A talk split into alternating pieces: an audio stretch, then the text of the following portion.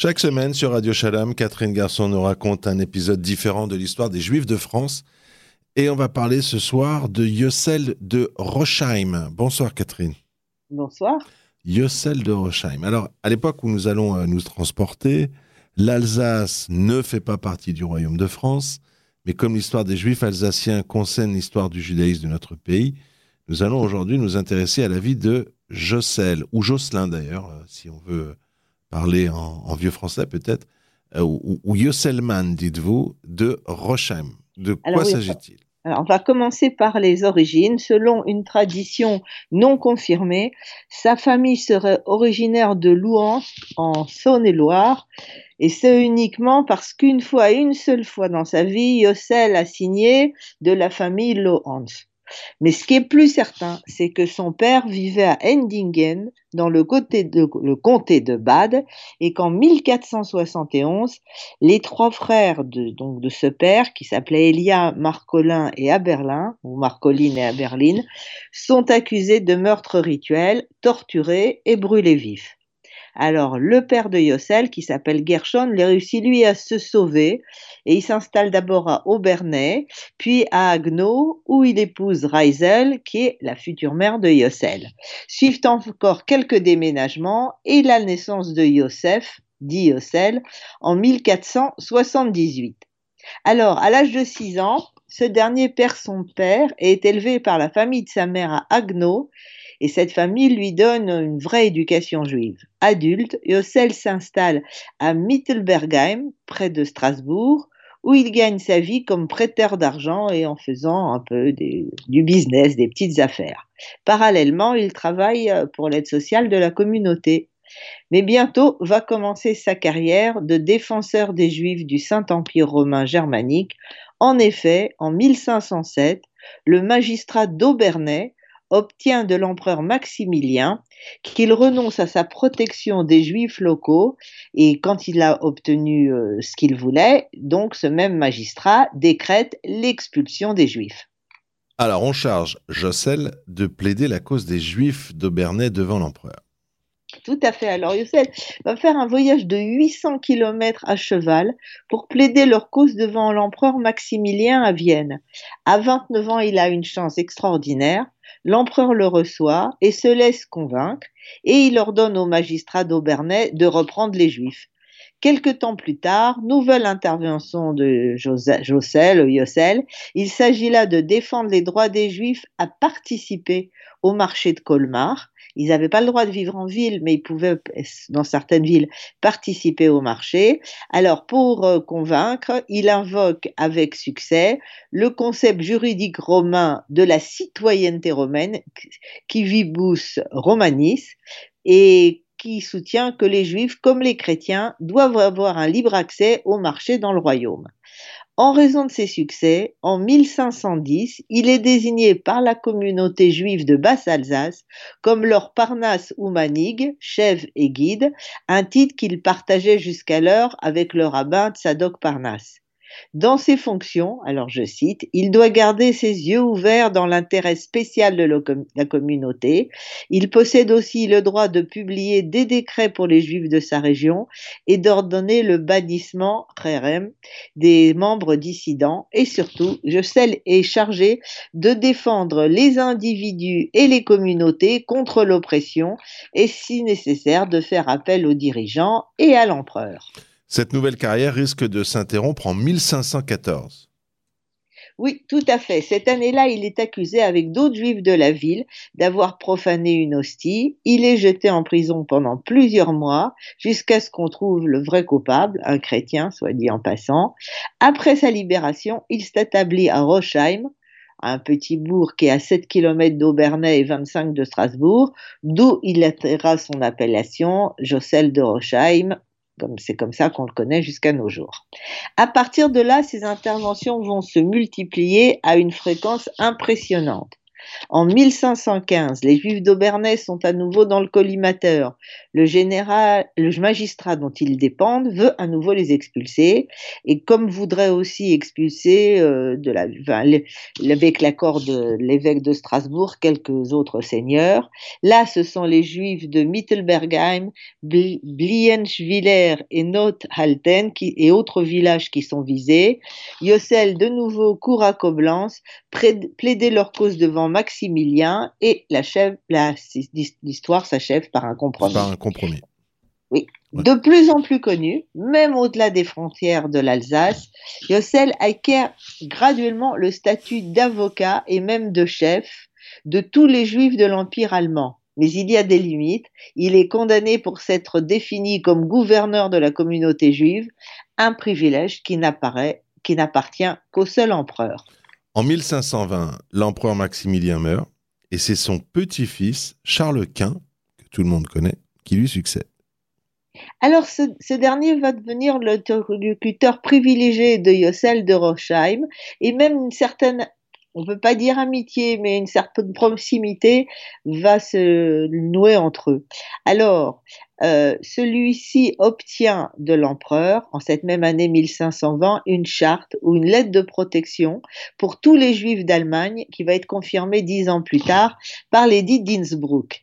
Alors, il serait trop long et trop fastidieux de citer toutes les interventions de Yossel qui, muni d'un sauf-conduit de l'empereur, va parcourir des milliers de kilomètres à pied ou à cheval pour aller secourir les juifs un peu partout. Parmi ces interventions, on va quand même citer quelques-unes, en 1522, il fait partie d'une négociation très complexe qui permet aux Juifs de revenir à Aubernais. En 1525, les paysans d'Alsace décident de prendre, qui sont en révolte, et décide de prendre d'assaut la ville de Rochheim. Alors Jossel rencontre les chefs de l'insurrection, va payer une rançon de 80 florins et obtenir que les bandes armées contournent Rochheim et ces, bandes, ces mêmes bandes s'engagent à épargner les juifs qui se trouvent sur leur passage.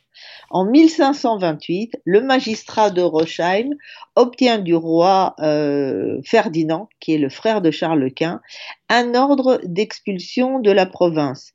Jossel va se rendre à pied jusqu'à Prague où il demande audience à Ferdinand, euh, qui consent à rapporter son ordre d'expulsion, c'était l'expulsion des Juifs de Bohême. En 1530, la rumeur accuse les Juifs de trahison au bénéfice des Turcs. On peut voir en passant que les pauvres Juifs d'Alsace, ils n'ont pas une vie euh, facile, facile dans le Saint-Empire romain.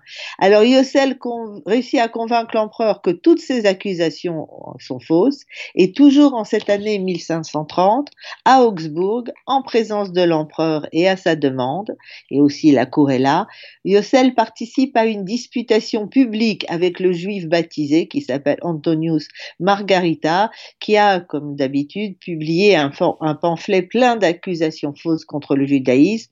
La disputation se termine par la victoire décisive de Yossel, qui obtient l'expulsion de Margarita du royaume.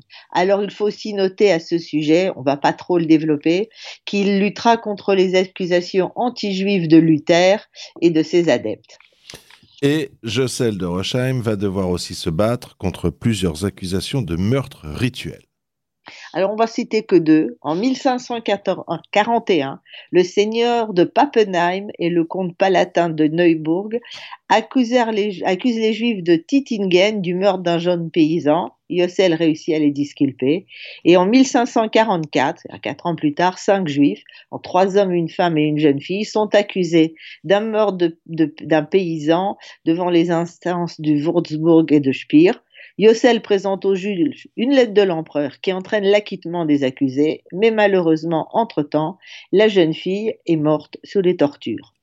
Alors, étant donné la situation précaire, comme nous avons pu le voir, des Juifs de l'Empire du Saint-Empire romain germanique, le 15 avril 1544, sur les instances de, Jossel, Charles Quint accorde aux Juifs du Saint-Empire le grand privilège. Ça s'appelle le grand privilège.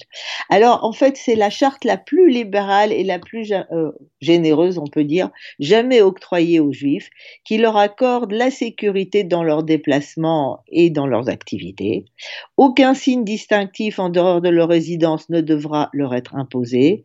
Ils ne devraient être ni arrêtés, ni torturés, ni dépouillés, ni tués. L'instruction des procès doit se faire en équité et les jugements soumis à l'empereur.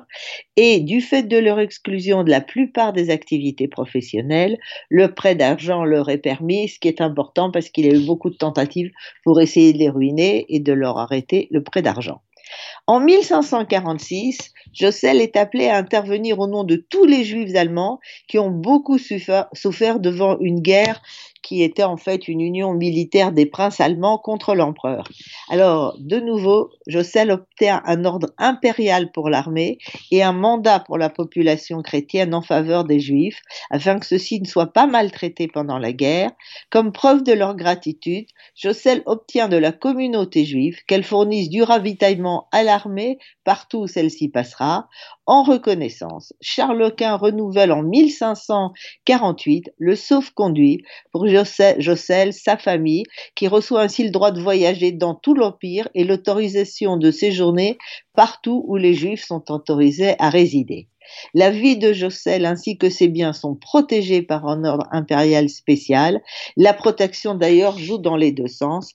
En 1552, Jossel envoie à l'empereur qui est à Innsbruck, il envoie un messager spécial pour l'avertir que l'électeur Maurice de Saxe cherche à envahir le Tyrol, où se trouve Innsbruck, et l'empereur peut comme ça au dernier moment échapper à ce complot.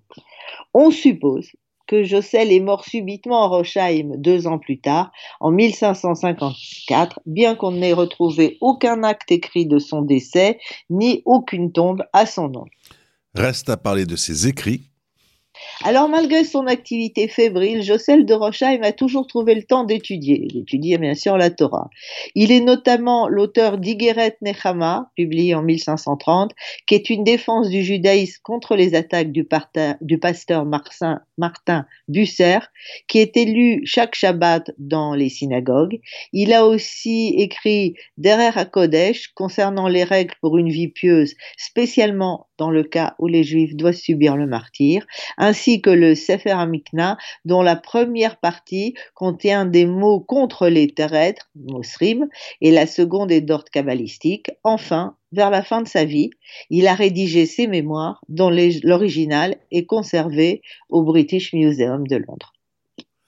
Chaque semaine sur Radio Shalom, Catherine, vous nous racontez un épisode différent de l'histoire des Juifs de France et on a pu découvrir ce soir Yossel de Rochheim. Toute une histoire, c'était magnifique à l'époque, on va dire, de Charles Quint.